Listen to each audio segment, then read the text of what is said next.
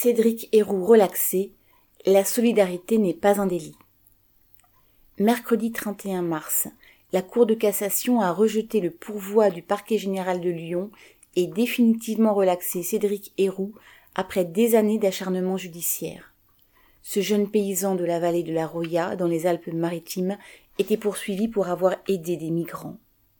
Depuis 2015, il a en effet permis à des milliers d'hommes, femmes et enfants africains de passer la frontière franco-italienne et de séjourner en France dans des conditions dignes. En août 2017, Cédric Héroux a été condamné à quatre ans de prison avec sursis par la Cour d'appel d'Aix-en-Provence. Une condamnation dont la Cour de cassation vient donc de confirmer l'annulation. Cette ultime victoire judiciaire, Cédric Héroux la doit à sa détermination, n'ayant jamais baissé les bras face aux innombrables tentatives d'intimidation de l'État.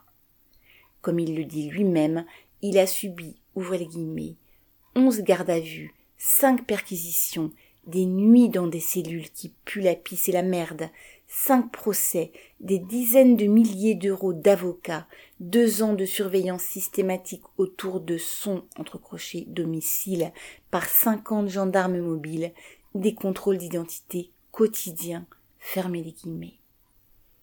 Mais sa ténacité a permis de petites victoires juridiques comme la consécration du principe de fraternité par le Conseil constitutionnel en août 2018, ou un assouplissement de la loi contre l'aide au séjour des migrants fin 2018.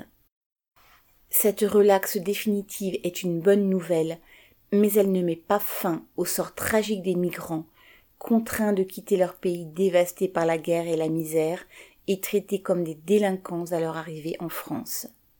Quant à celles et ceux qui leur viennent en aide, comme Cédric Héroux, ils auront encore à se défendre contre les attaques de l'État ou de l'extrême droite. Les raisons de la colère restent entières. Julie Lemay